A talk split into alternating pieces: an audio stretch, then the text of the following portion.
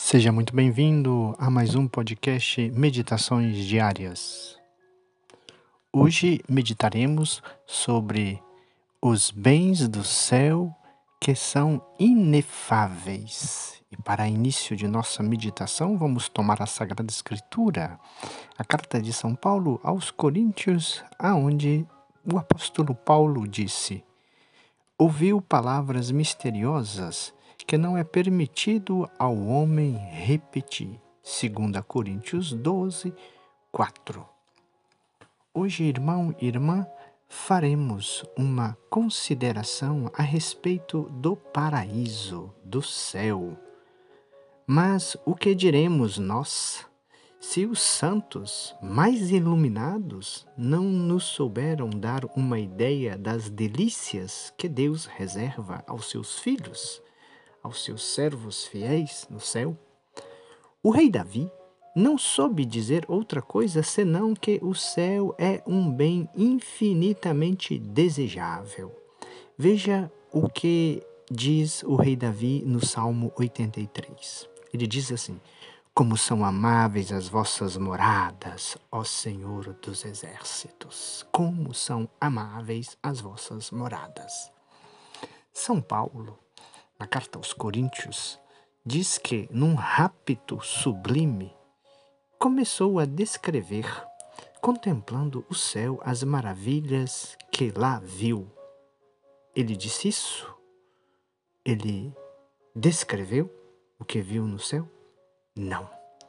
São Paulo não nos descreveu o que viu no céu.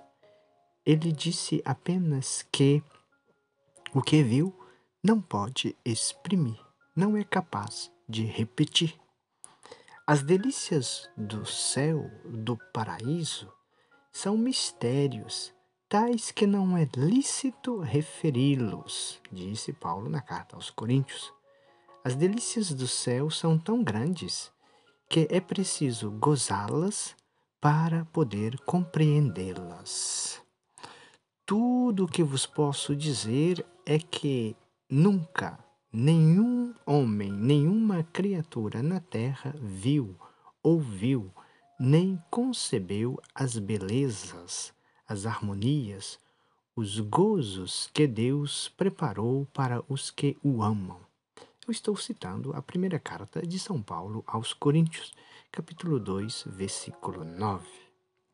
Verdade é que não somos agora capazes de compreender os bens do céu porque conhecemos somente os bens da terra e os bens do céu são incomparáveis.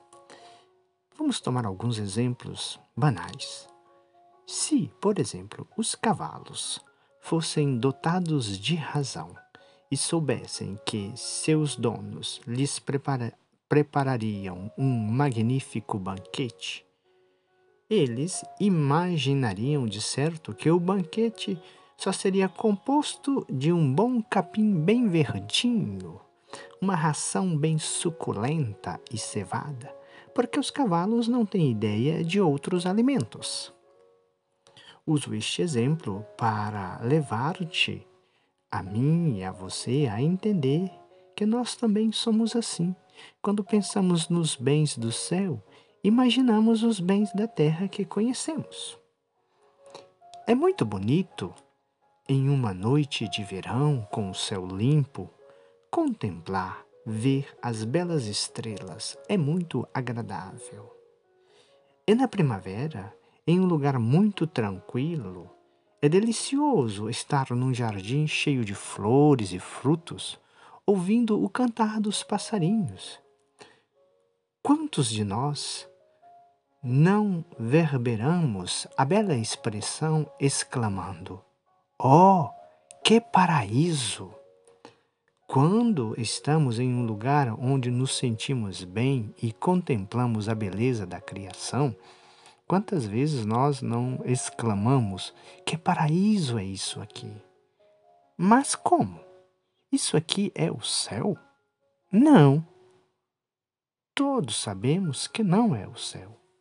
Os prazeres do céu são diferentes, infinitamente diferentes. Para termos uma ideia do céu, Basta lembrar que no céu reside um Deus onipotente que nos ama, que está ocupado em encher de delícias almas daqueles a quem ama.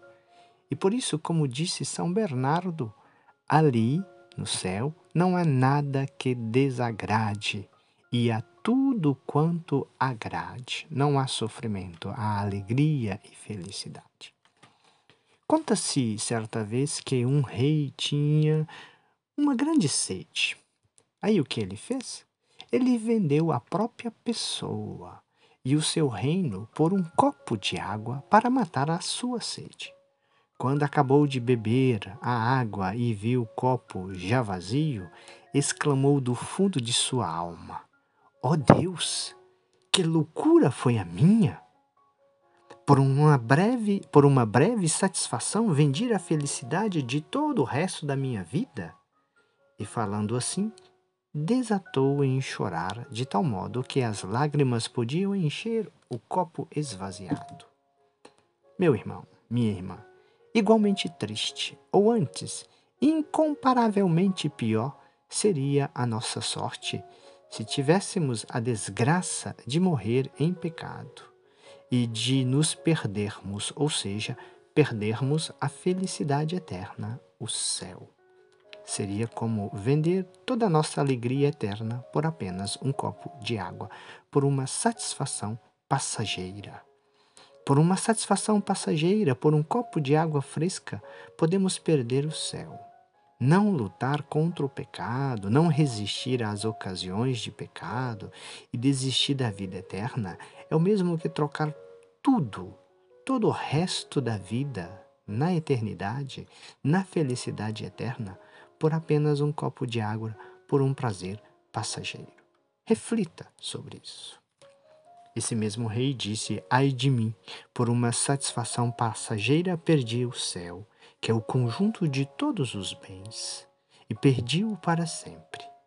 Que isso não aconteça conosco, que não percamos o céu, mas que busquemos cada vez mais as coisas do céu.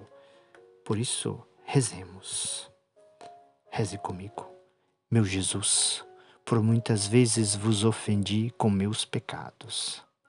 Seja sempre louvada a vossa bendita misericórdia, que me suportou e, em vez de me castigar, multiplicou as graças em minha vida.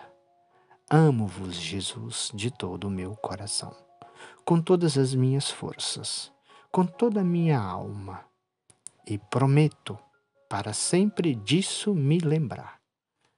Vós, Senhor, conheceis as minhas fraquezas, por isso, fortalecei-me com a vossa graça e dai-me a santa perseverança. Amém. Fazei-o pelo amor de vossa mãe e minha mãe, Maria Santíssima. Ave Maria, cheia de graça, o Senhor é convosco. Bendita sois vós entre as mulheres, bendito é o fruto do vosso ventre, Jesus. Santa Maria, Mãe de Deus, rogai por nós, pecadores, agora e na hora de nossa morte. Amém. O Senhor esteja convosco, Ele está no meio de nós. O Senhor te abençoe e te guarde, o Senhor te mostre a sua face e conceda-te sua graça. O Senhor volva o seu rosto para ti e te dê a paz.